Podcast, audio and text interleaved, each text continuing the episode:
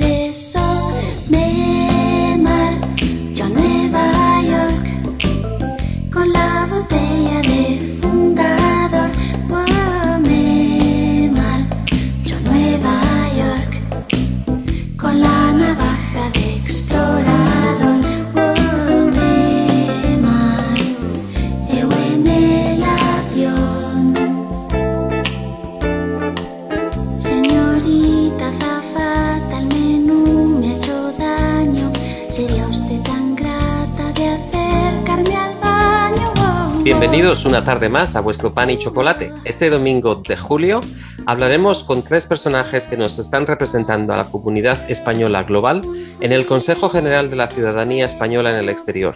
Con nosotros tendremos a David Casarejos, a Violeta Alonso y a Nuria Fernández, representando Manchester, Sydney y Frankfurt. Volvemos después de la música.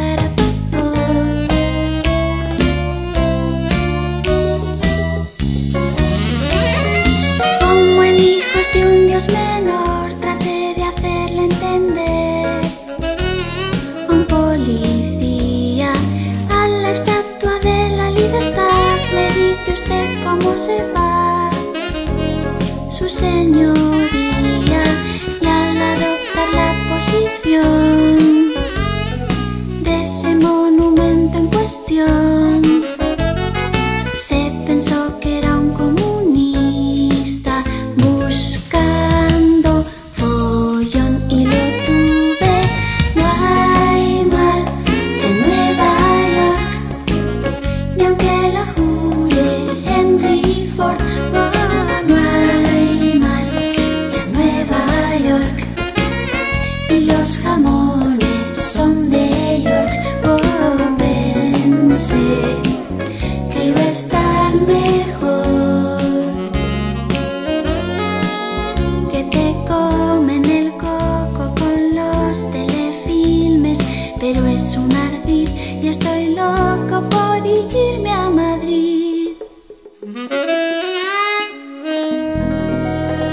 volvemos ya esta tarde domingo después de ese, esa pausa para la música que hemos hecho y hoy vuelvo solo aunque estoy un muy bien acompañado. Hoy mandamos un abrazo a María que no ha podido estar con nosotros en el programa, pero tengo a tres personajes muy importantes de, nuestra comunidad en el extranjero. Eh, y cuando digo en el extranjero me refiero fuera de España y fuera de Australia, porque con nosotros tenemos hoy a David Casarejos Moya, que es el presidente de la Comisión de Derechos Civiles y Participación en el Consejo General de la Ciudadanía Española en el Exterior y que además es presidente del Consejo de Residentes de Manchester y como tal representa a, a su país. También tenemos a, con nosotros a Violeta Alonso Peláez, quien representa a Alemania desde el CRE de Frankfurt pero que además ha sido muy recientemente elegida como la presidenta general del Consejo. Eh, esto significa que por primera vez tenemos a una mujer como presidenta en el Consejo, por lo cual felicitamos al Consejo en su elección. Y además tenemos a nuestra Nuria, que es más frecuente en nuestro programa y que representa a la demarcación de Sydney, que incluye Queensland, los territorios del norte y las islas del Pacífico. Así que os voy a dar una cálida bienvenida a los tres. Eh, David, Nuria y Violeta, muchísimas gracias por estar esta tarde con nosotros. ¿Cómo estáis? Bien, bien, amaneciendo en Reino Unido. Un maravilloso cielo gris. Aquí, aquí son ahora las 2 de la tarde recién pasaditas en este domingo, pero agradecemos que os hayáis levantado tan pronto para estar con nosotros. Sabemos que además que, que hacéis muchísimo trabajo, muchísimo voluntario por la comunidad española y creo que puedo hablar en nombre de todos los que nos escuchan cuando os agradecemos de corazón las luchas tan, tan grandes que lucháis por nosotros. Creo que merece la pena que igual os introduzcáis vosotros y el trabajo que hacéis. Así que vamos a empezar con Violeta. Violeta, ¿qué tal? Muy bien, muy bien, Manuel, por desde, aquí. ¿Desde dónde hablamos contigo hoy? Cuéntanos. Pues hoy desde Frankfurt. Aquí la verdad es que hace sol, lo cual para aquí es bastante novedoso, pero hoy, hoy estamos, estamos amaneciendo con, con solecito. Entonces, bien, no sé si quieres, bueno, yo soy Violeta, ya has comentado tú, soy del CRE de Frankfurt, un CRE de reciente creación, llevábamos muchos años aquí sin tener un consejo de residentes eh, y soy una de las dos representantes de Alemania en el Consejo General de la Ciudadanía Española en el, en el exterior. El trabajo que hacemos aquí en el, en el CRE es en todos los ámbitos, eh, pero sobre todo hacemos mucho trabajo de eh, asesoría a todos los inmigrantes que llegan, tanto con las administraciones españolas como con las alemanas, porque aquí hay, llega mucha gente pues, con mucho desconocimiento de idioma, mucho desconocimiento de cómo funciona la eh, burocracia y si la burocracia alemania, alemana es enrevesada, si no conoces el idioma, puede ser un auténtico muro. Y así fue un, poco como empezó a, funcionar el, grupo que al final ha, conformado un CRE. Y ahora, bueno, pues desde el Consejo General con muchísimas ganas de, hacer propuestas y sacar mucho trabajo eh, adelante. Estupendo. David, eh, David, que es como tu compañero desde el Reino Unido, el Reino Unido ha tenido mucha acción estos últimos años con el Brexit, imagino, y supongo que los problemas se habrán posiblemente triplicado, si no es así. ¿Nos cuentas un poco más, David? Bueno, eh, lo primero de todo, soy de, yo soy de Valladolid. Eh, ahora mismo estoy mirando por la ventana y como decía antes, tenemos un color gris maravilloso de cielo que solo lo podemos tener en el norte de Reino Unido, eh, envidia de todo el mundo. Y empecé en el CRE de Escocia, en el CRE de Edimburgo, porque no teníamos consulado en Manchester. Un consulado que se cerró por un error por un error inmenso en 2009 con la crisis económica eh, había que ajustar costes justo en el momento en el que más gente estaba saliendo del país. Entonces, era muy necesario el tener eh, tres consulados y esa fue una de las peleas que yo tuve con la apertura del consulado del CRE de Edimburgo. Fue una de las, de las primeras utópicas eh, utópicos objetivos que teníamos y salió adelante. Tenemos muchos, muchos eh, temas eh, pendientes en temas de educación, solo hay alce en Londres, en el resto del país no hay, pero por ejemplo hemos, hemos logrado a través del CRE organizar ya unas siete escuelas suplementarias eh, que son sin ánimo de lucro, organizadas por familias, y tenemos en Birmingham, Manchester, Liverpool, Leeds, Milton Keynes, un montón de ciudades, y a partir de septiembre van a abrir nuevas en Exeter, Leicester, Cardiff, Belfast. O sea, estamos trabajando mucho el tema de educación. Pero en tema de Brexit has dado en el clavo. El, el incremento brutal de población española registrada en Reino Unido, eh, que no hace, no hace justicia a la verdad, porque según la Home Office somos 360.000 españoles y según registros consulares solo 170.000, eh, estos 170.000 70.000 han, han sido en los últimos cinco años, porque la gente con el Brexit ya no siente la comodidad que tenían antes de como ciudadano europeo no necesito registrarme, estoy bajo el paraguas de la Unión Europea, no me hace falta hacer nada. Ahora mismo todo el mundo se está registrando y haciendo las cosas como Dios manda. Por, de hecho, el registro es obligatorio. Esto es algo que mucha gente eh, olvida. Y luego, durante la última campaña, campaña, aparte de tratar de ayudar a que se creara el CRE de Londres, también estuve eh, teniendo un montón de charlas con compañeros de todo el mundo de, todo, de toda Europa principalmente, que tenían dudas sobre cómo montar CRES y demás. Ayer, de hecho, estuve hablando con un compañero de Guinea Ecuatorial, que quieren montar un consejo de residentes por primera vez y estamos mirando las posibilidades de elecciones extraordinarias y rollos por el estilo. Pero bueno, básicamente eh, sí, estoy bastante activo con este tema. Eh, aparte del trabajo, o sea que no tengo vida social, ni tengo vida ni nada. David, eh, se merece un aplauso, la verdad, en la cantidad de trabajo que, haces tú, como Violeta, como Nuria y, muchos otros representantes. si alguien quiere saber más, de hecho, David es te seguimos en todos los artículos que escribes sobre los consejos generales de ciudadanía en el exterior y en la nueva tribuna, eh, nuevatribuna.es, aquel que quiera seguir más, seguro que poniendo el nombre de David salen un montón de ellos, para el que quiera actualizarse un poco sobre los problemas de la comunidad española en el exterior. También tenemos con nosotros a Nuria, y cuando digo con nosotros digo en este programa, pero Nuria ahora mismo se encuentra en, en España porque ha tenido que desplazarse allí por el motivo de la reunión general del Consejo General de la Ciudadanía Española en el exterior. Eh, Nuria, ¿nos quieres contar un poco más sobre en qué consiste ese Consejo General de la Ciudadanía para aquellos que todavía no, no, no sean conscientes de ello? Pues sí, Manu. Bueno, buenos días desde, desde España. Hacía cinco años que no venía, venía a España porque, como ya sabéis, nos encerraron durante dos años en esa maravillosa isla que es Australia. Y, nada, estoy aquí disfrutando del verano. Eh, bueno, pues efectivamente, yo salí como representante de Australia en el Consejo General de la Ciudadanía Española en el Exterior. Como ya sabemos, en Australia hay dos CREs porque hay dos consulados eh, generales. Bueno, había un tercer CRE que era Canberra, que mm, lamentablemente en esta legislatura no salió. Y, bueno, fui elegida entre los dos CREs que actualmente constituidos, que es eh, Sydney y, Melbourne. Este es, em, así es como se eligen los consejeros eh, pertenecientes al, CRE en, el Consejo General de la Ciudadanía Española en el Exterior.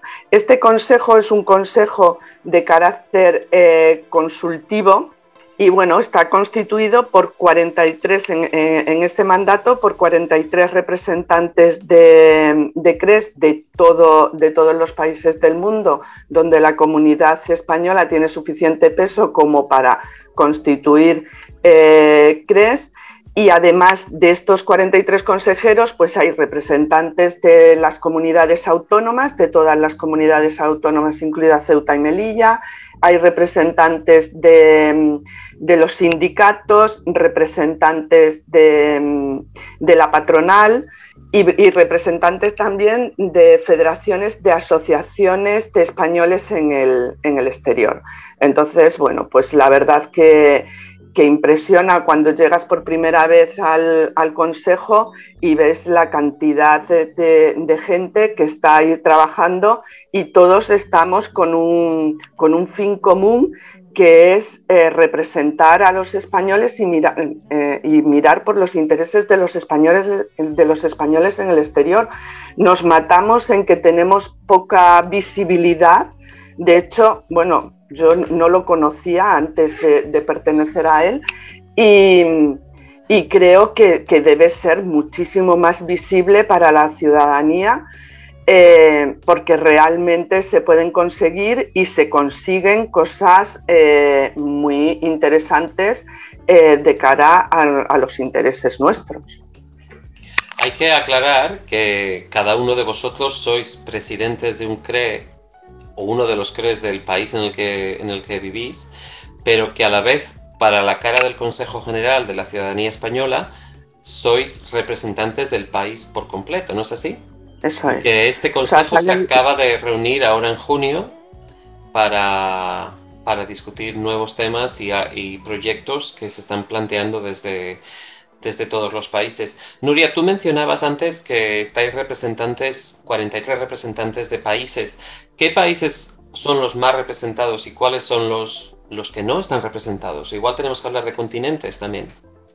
Sí, a ver, eh, el número de representantes va en función del número de españoles eh, que están registrados, obviamente, en el, país, eh, en el país al que se representa. Por ejemplo, Argentina tenía, eh, tiene actualmente cuatro, cuatro representantes de CRES eh, que es, el país con más representantes de, de de, todos, porque es donde más población española reside. ¿vale? Australia tiene solamente un representante, y ya te digo, va en función del número de, habitantes españoles eh, en ese país. Y por ejemplo, eh, Violeta acaba de decir, y bueno, UK también, que tienen dos representantes en el Consejo General. Ahí, quería, hacer, quería hacer una mención ahí sobre los preguntabas los países que no están. Pues por ejemplo, tenemos un montón de países nuevos, pero eh, hay también países que no están y que no han repetido. Por ejemplo, Suecia, que tenía, tenía representación en el anterior mandato, ahora no sacaron adelante eh, listas de CRES. Perú, que tradicionalmente siempre, siempre ha estado también en el Consejo General, esta vez eh, tampoco presentaron listas de CRES. Y luego, por continentes, el único que nos faltaría, porque ahora tenemos Qatar eh, representando Asia, eh, pero como el único país, tenemos, y bueno, Emiratos, Árabes, y, Emiratos Árabes, y, pero por África no tenemos a ningún país. Tradicionalmente Marruecos siempre llevaba a alguien, hasta el sexto mandato, creo recordar, pero llevan dos mandatos que no han presentado a nadie y Raúl de Bélgica en el Pleno hizo una mención especial a cómo se puede lograr representación de, países africanos y creo que es algo que tenemos que trabajar. Pero en África hay que recordar que eh, los números son 30.000 españoles registrados en, todo el continente. En toda África. Entonces también los números eh, son bajos.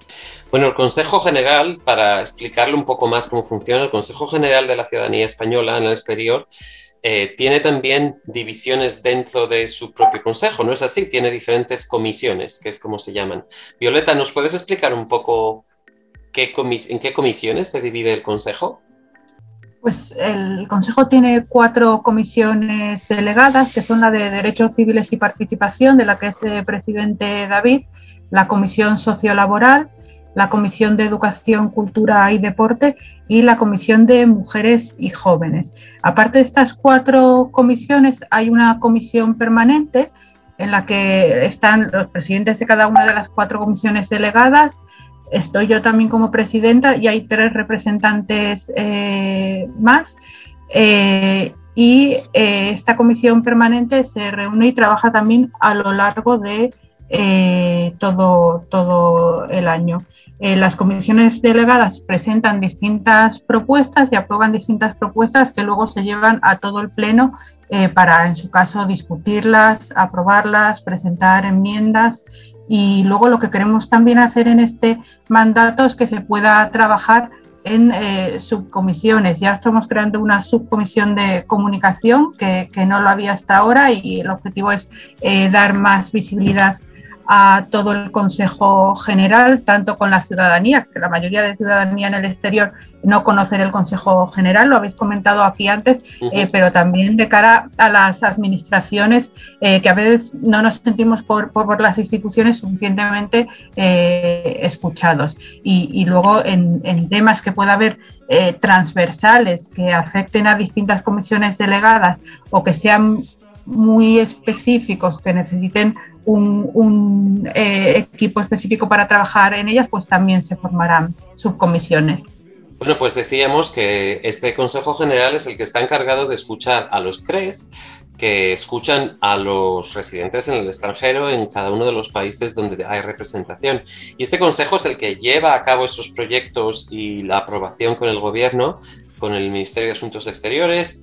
Eh, Pero eh, hemos recibido en los últimos días y en las últimas semanas eh, noticias bastante buenas sobre alguna campaña como el voto rogado y también algunas novedades sobre la nacionalidad. Así que vamos a ir a una pausa muy breve para la música y enseguida vamos a volver con más información sobre cuáles son todas estas novedades. Estáis escuchando Radio 4EB en el 98.1 en la FM. Volvemos en un minuto. Eso que tú me das es mucho más de lo que pido. Todo lo que me das es lo que ahora necesito. Eso que tú me das no creo lo tenga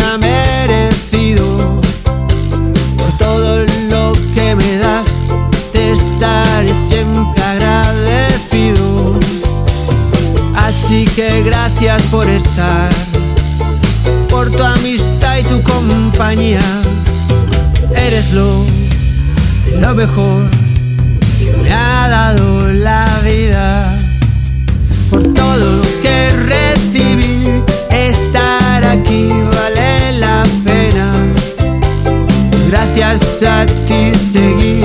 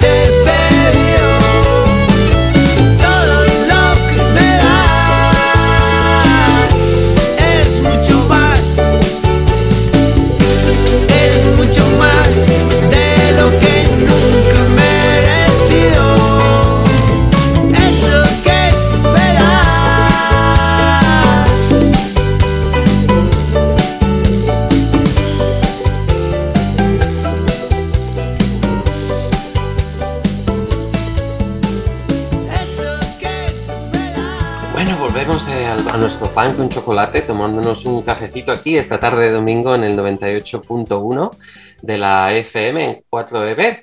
Eh, os, os nos escucháis desde muchas partes del mundo, pero aquí estamos en Brisbane hablando con Nuria Fernández, la presidenta del CRE de Sydney. Estamos hablando también con David Casarejos, que es el presidente del Consejo de Residentes de Manchester en el Reino Unido, y con Violeta Alonso, que es la presidenta del CRE de Frankfurt. Todos ellos están representándonos a Australia, a sus países como es Alemania y el Reino Unido, en el Consejo General de la Ciudadanía Española en, el exterior. Y como decíamos, ha habido alguna que otra novedad y muy buenas noticias, noticias que llevan mucho tiempo trabajándose, en temas de nacionalidad. Y es que se, eh, recientemente se ha hablado de los supuestos de adquisición de la nacionalidad que se van a incluir en la ley de memoria democrática. Pero voy a dejar que David Casadejos, que sabe mucho más de esto, nos cuente un poco más. David, ¿qué nos tienes que contar? ¿Qué nos puedes contar sobre la nacionalidad?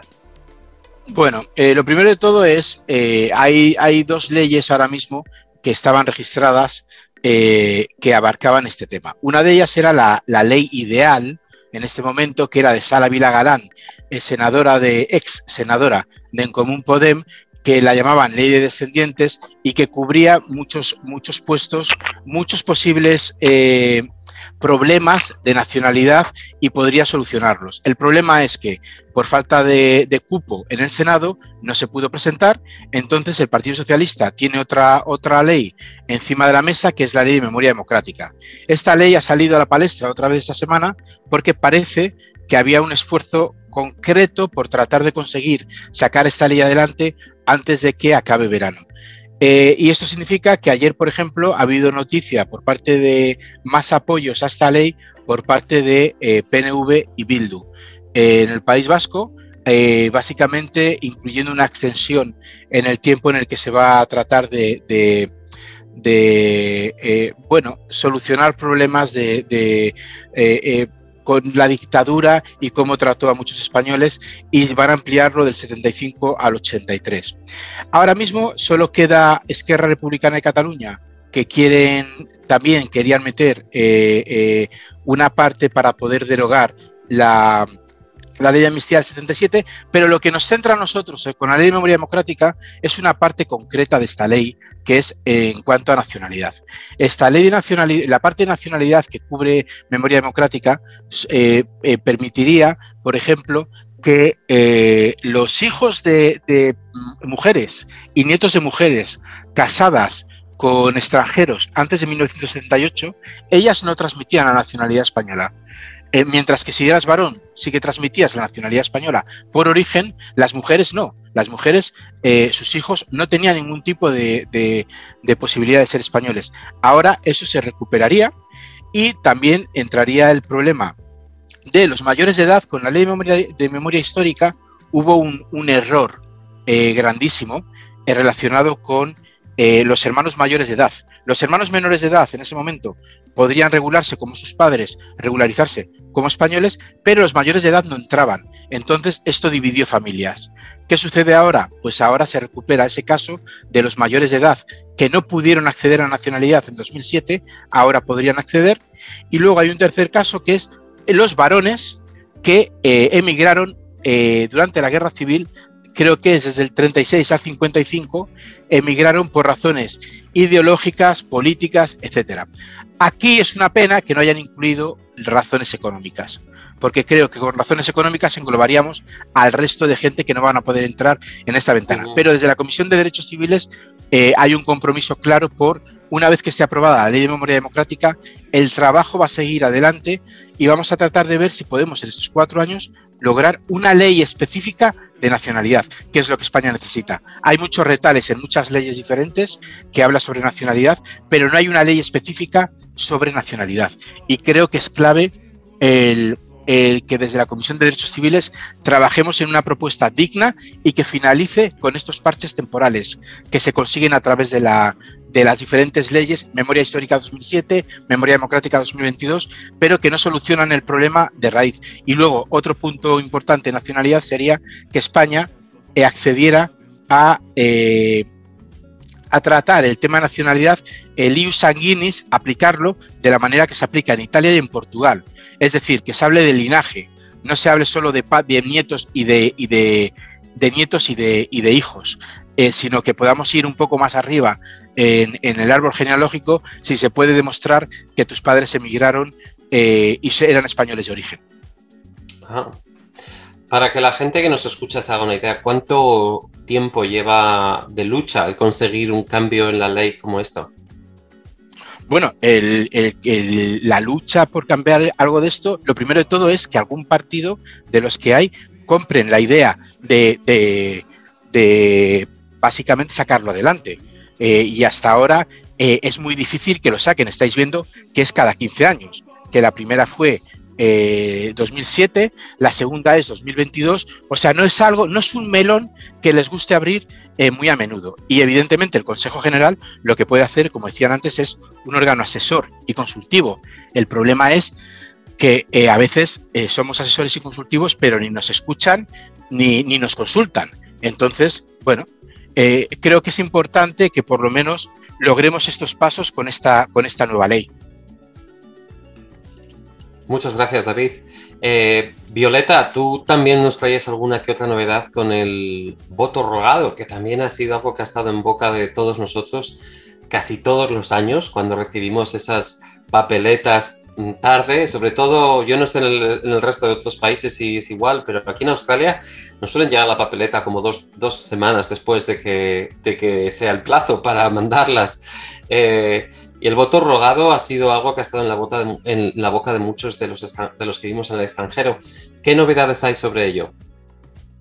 Bueno, pues el voto rogado por fin se ha derogado. Han sido más de 10 años de, trabas, de, lucha burocrática.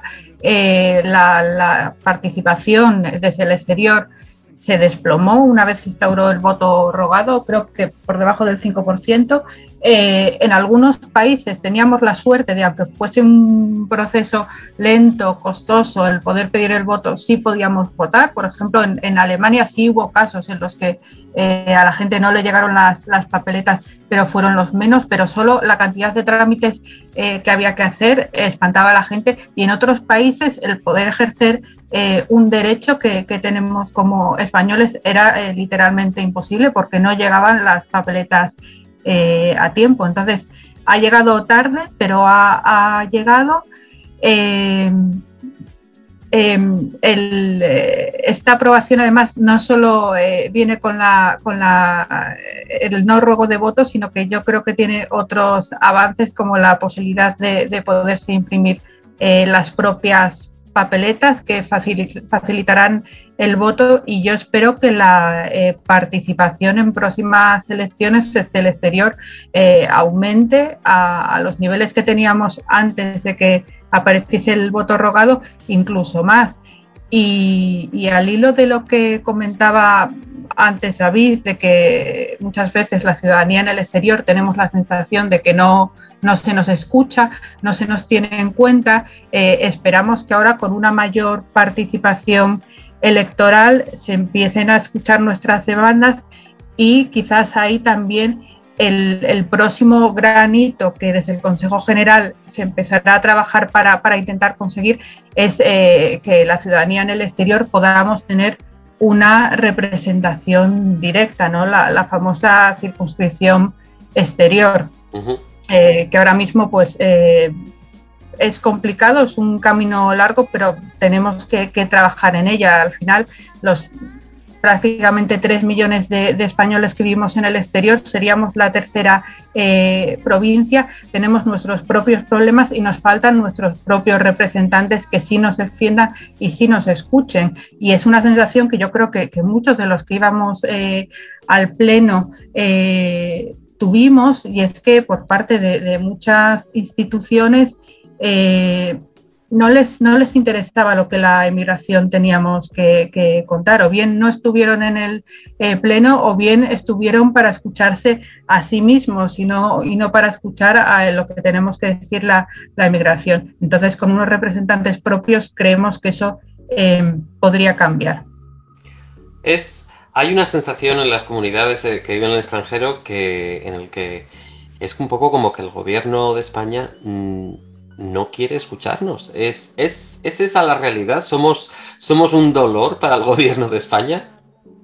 Eh, yo no sé si somos un dolor o no. Eh, no, no, creo, que lo, no creo que lo seamos, pero sí da la sensación de que nuestros problemas, tenemos mucho la sensación de que no son eh, importantes que se mira pues eh, normalmente mucho más la inmigración que la, la inmigración y parece que los, los eh, problemas, las situaciones de los que estamos fuera ya no son un problema. Y eso, como, como decía antes, se vio reflejado en la falta de, de interés tanto de la mayoría de grupos parlamentarios de acudir al Pleno como por parte también de ministerios, eh, como por parte, no de todas, pero en el caso de algunas eh, comunidades autónomas, pues que estuvieron más bien, diría, para escucharse a sí mismos y no, y no para escucharnos eh, a, los, a los demás. Entonces, mm, yo no sé si, si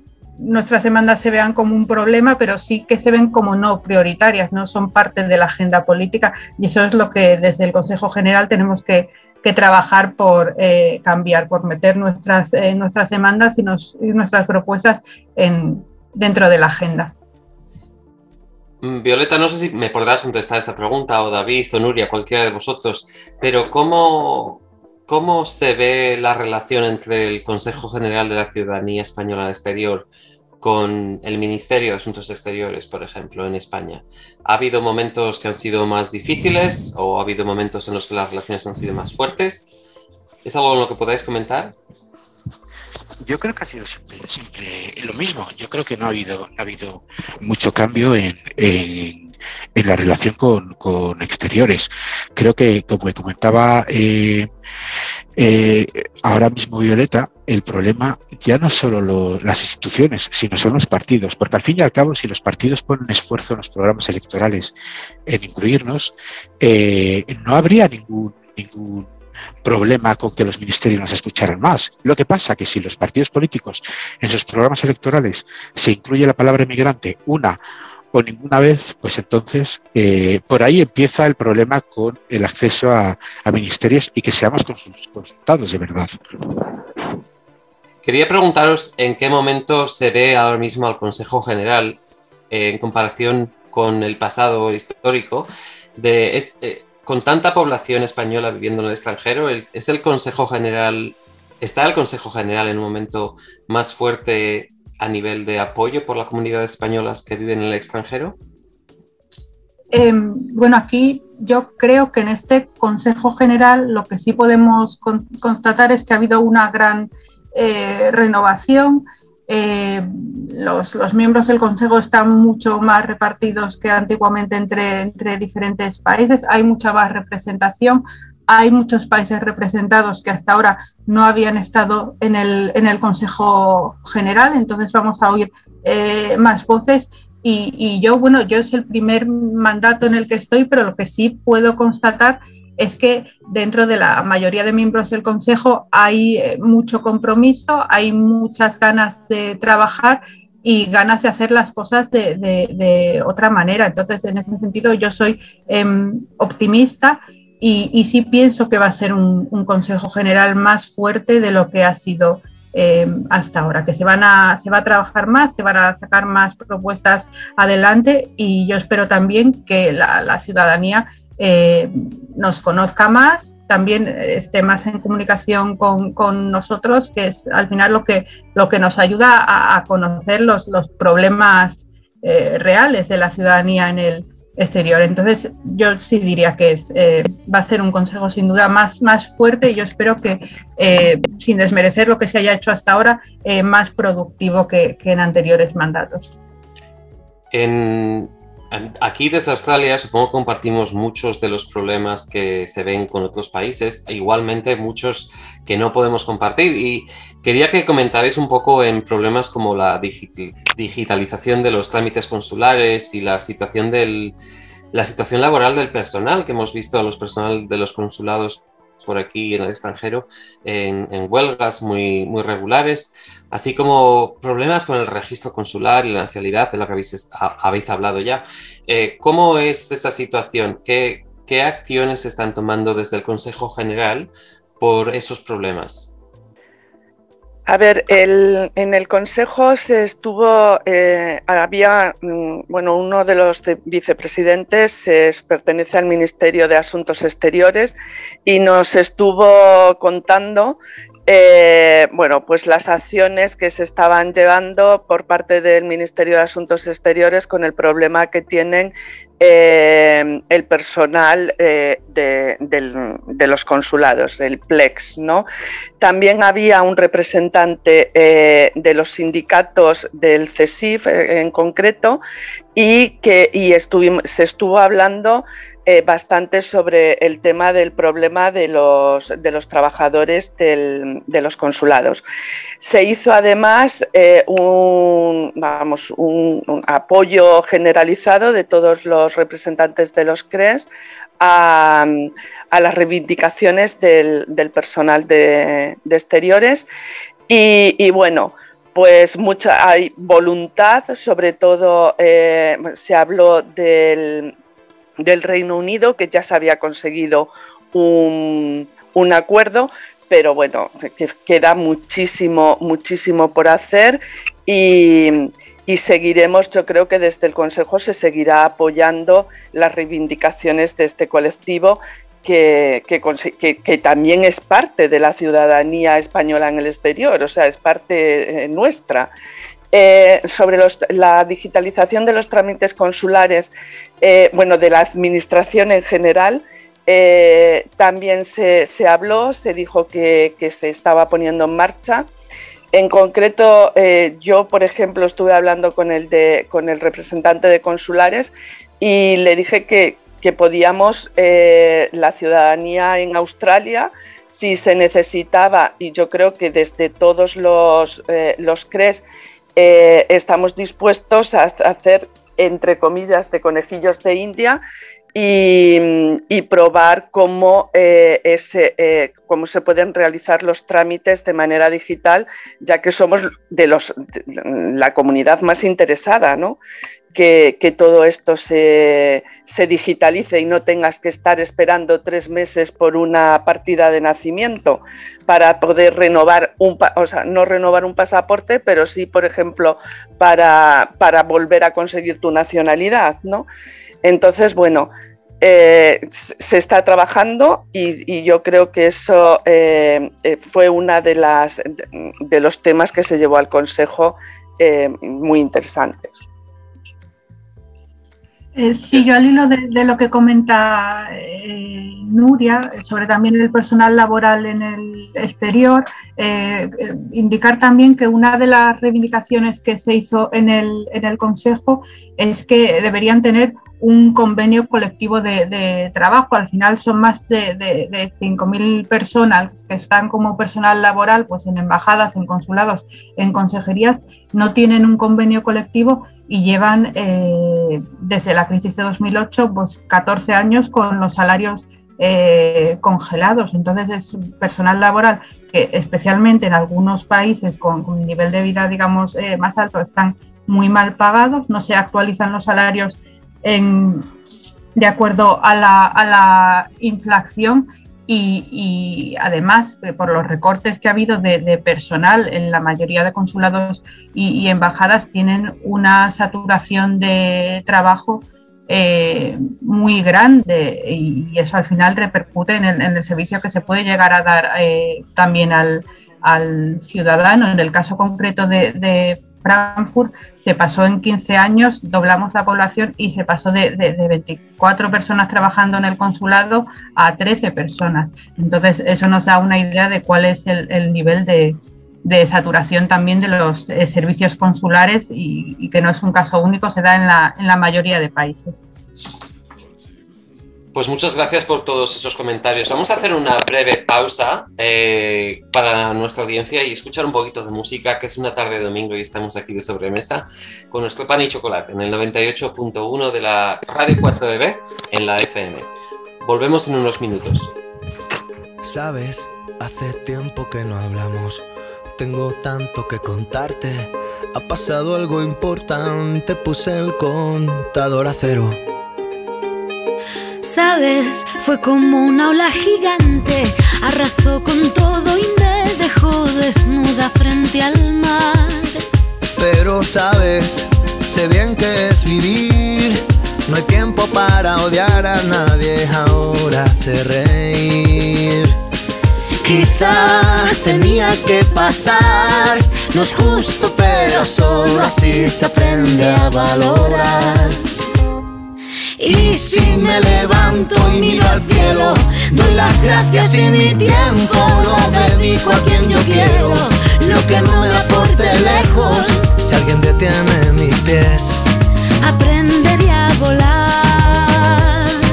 Y si miro todo como un niño, los colores son intensos.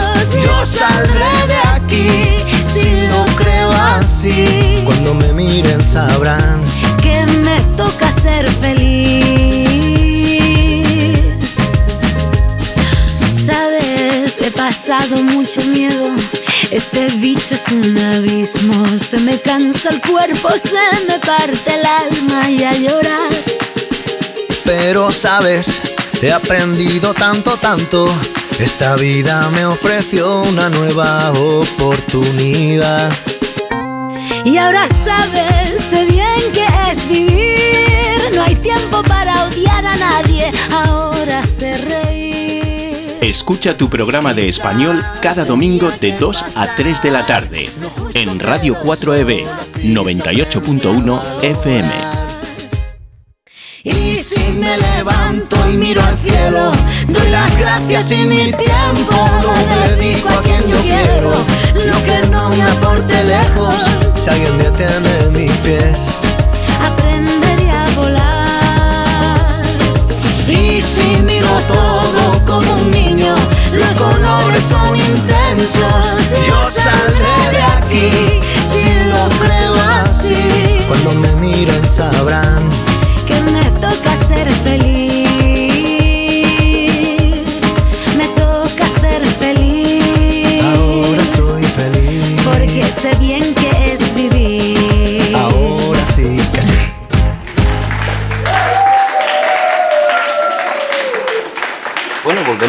y ya casi a punto de despedirnos en esta tarde de domingo de julio.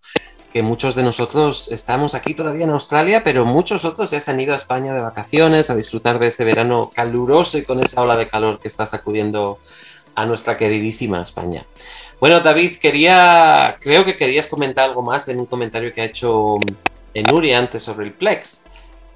Sí, a ver, eh, bueno, eh, nosotros en Reino Unido desde, desde que empezó, antes, la semana antes de que empezara la huelga, nosotros ya lanzamos comunicados desde el CRE de Edimburgo y de Manchester para mostrar nuestro apoyo total eh, a nuestros ciudadanos, porque son ciudadanos nuestros que trabajan por nosotros.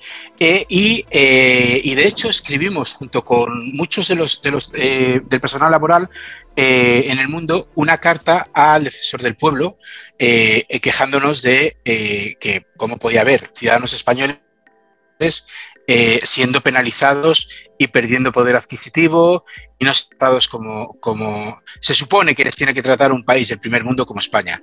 Y ayer hemos recibido la respuesta del defensor del pueblo, que para mí es una primera vez esto de, recibir una, propuesta, una, una, una, contestación positiva, porque anteriormente he escrito varias y normalmente eh, no, no las admiten.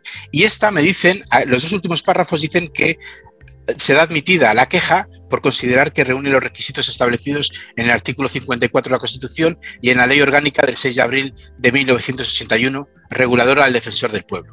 Y van a iniciar actuaciones oportunas con el Ministerio de Asuntos Exteriores y el Ministerio de Hacienda, porque hay que recordar que muchos de los problemas que están viniendo de, con el tema de Plex no, no, es tanto exteriores, sino Hacienda, que son quienes tienen que estar aprobando estos, estos, estas subidas salariales y estas mejoras en, condiciones. Pero, pero fíjate, yo la primera vez que oí hablar del personal laboral fue allá por el 2016-2017, con la huelga que eh, teníais allí en Australia, eh, hubo en Australia, en Suecia y en Argentina.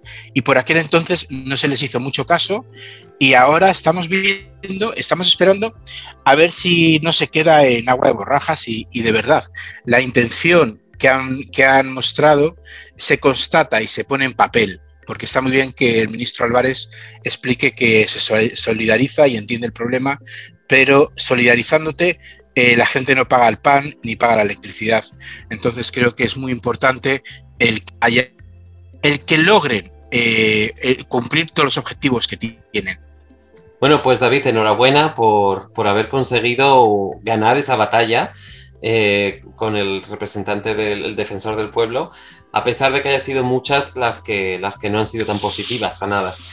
Quiero haceros una petición a todos, a los tres, eh, y, lo que me gustaría pediros es que mandarais un mensaje a la comunidad española en el extranjero, a toda la que nos escuche desde, desde donde nos escuchen, eh, bien un consejo o bien un comentario, algo que queráis decirles. David. Bueno, yo, yo lo que les diría es eh, que se registren, que se registren y que si tienen hijos les apunten a escuelas alce allá donde haya aulas, aulas alce y si no hay aulas alce ni hay posibilidad, pues que monten escuelas suplementarias. Yo creo que, que los españoles, al igual que en los 60, la migración de los 50 y los 60 fueron muy buenos en asociarse, ahora mismo tenemos un montón de redes sociales a través de las cuales podemos empezar a hacer trabajo en común y eh, esto va a ayudar no solo a seguir manteniendo su identidad, sino que la identidad española se mantenga en los hijos también. Y creo que es clave pues eso, que, que, ejerciten su españolidad eh, registrándose y participando de organizaciones como los consejos de residentes. Muchas gracias. La... Me encanta eso de que hay que fomentar la españolidad. Eso es esencial. Eh, Violeta, Violeta, ¿qué mensaje te gustaría mandar a ti? Pues yo, por una parte, unirme totalmente a lo que ha dicho David porque también aquí nos pasa que tenemos muchísimos españoles que están sin registrar y eso ayudaría a, mejorar también los, servicios eh, consulares, ya que pueden ejercer em, sus derechos. Y yo también eh, les, eh, les, diría que estamos a, su disposición también para, las propuestas que tengan, para lo que necesiten, para los problemas que tengan, pues que, que estamos ahí para, para ellos y, también estamos con los brazos abiertos a cualquiera que se quiera unir y trabajar, colaborar con los consejos de, residentes, con el Consejo General, que al final estamos eh, trabajando para toda la, ciudadanía en el exterior. Muchísimas gracias, Violeta, y digo gracias eh, por todo el trabajo que hacéis todos, representándonos a nivel local de los estados o, regiones que, de las que sois presidentes, a nivel nacional de los países que representáis y por el enorme trabajo que como voluntarios hacéis en el Consejo General y en particular a ti como presidenta. Te mandamos la enhorabuena también. Nuria, eh, como presidenta de nuestra demarcación, ¿qué, ¿qué mensaje te gustaría mandar? Bueno, pues me uno 100% al, a los mensajes de, David y Violeta eh, y, a llevar la españolidad hacia adelante. Y, bueno, y yo también quiero incidir en que, ya que hemos conseguido la derogación del, voto rogado, eh, creo que vamos a tener mucho más poder, mucho más voz ahora que, eh, que se nos va a escuchar más. Entonces, diría que, cuando sea el momento de votar, eh, vayamos en masa a las urnas y digamos que eh, estamos aquí y, es de la única manera, porque yo la sensación que he sacado en el, una de las sensaciones que me llevo del Consejo es que realmente estamos en manos de los políticos o sea, que son los políticos los que legislan y somos nosotros los que ponemos a los políticos. Y ahora que vamos a, se va a ver cómo es de fuerte la voz y el voto del español en el extranjero, yo creo que va a ser el momento de que realmente se nos escuche. Cuando un, un diputado sea elegido y esté en el Congreso gracias al voto de españoles en el exterior, a esa persona, ese diputado, va a ser nuestra voz y va a ser eh, quien podamos eh, pedir cuentas y, al quien podamos eh, presionar para que nuestra voz se, oiga. y no digo un diputado, que van a ser más de uno. Pues Pero Manuel, Manuel, si me dejas, si me dejas hacer un inciso súper rápido, porque se nos ha olvidado, se nos ha olvidado, y en la carta a los Reyes Magos eh, que podemos escribir desde el Consejo General, eh, evidentemente, aparte de solucionar la nacionalidad de manera permanente, hay algo que hay que empezar a poner encima de la mesa, que es la circunscripción exterior.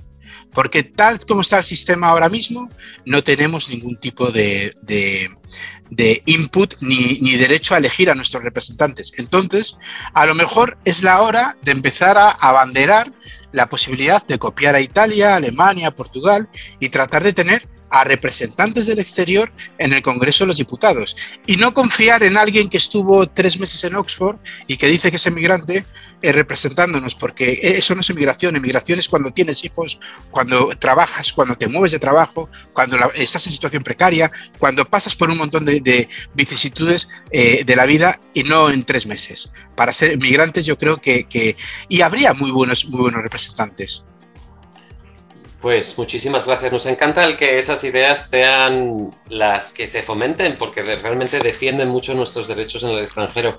Y, agradecemos de todo corazón que sea gente como vosotros los que estén representándonos por todo el mundo, la verdad. La, buena intención y, y, la motivación que tenéis es, es admirable, sin ninguna duda. Hablaríamos con vosotros tres días más enteros y no acabaríamos, pero por desgracia tenemos que acabar nuestro programa en la hora que nos queda.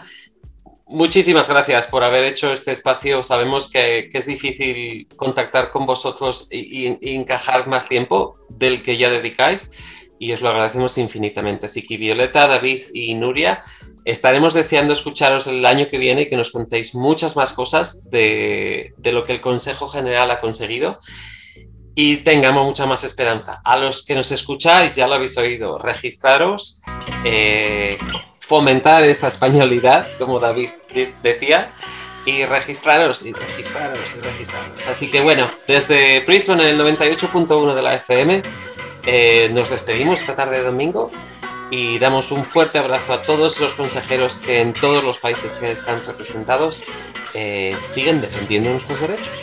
Así que muy pronto nos tendremos a, a todos ellos de nuevo con nosotros. Muchas gracias y hasta el próximo pan y chocolate. Nos seguimos escuchando.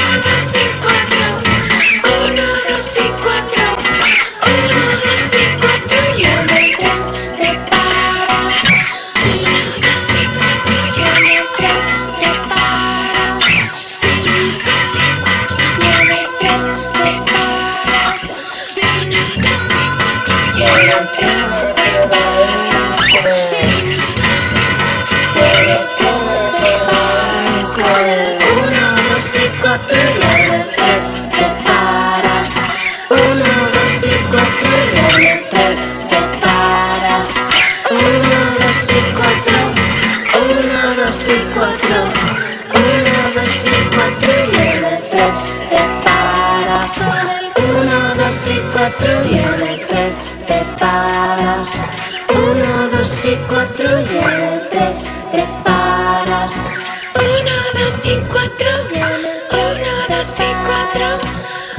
dos y cuatro y en el tres.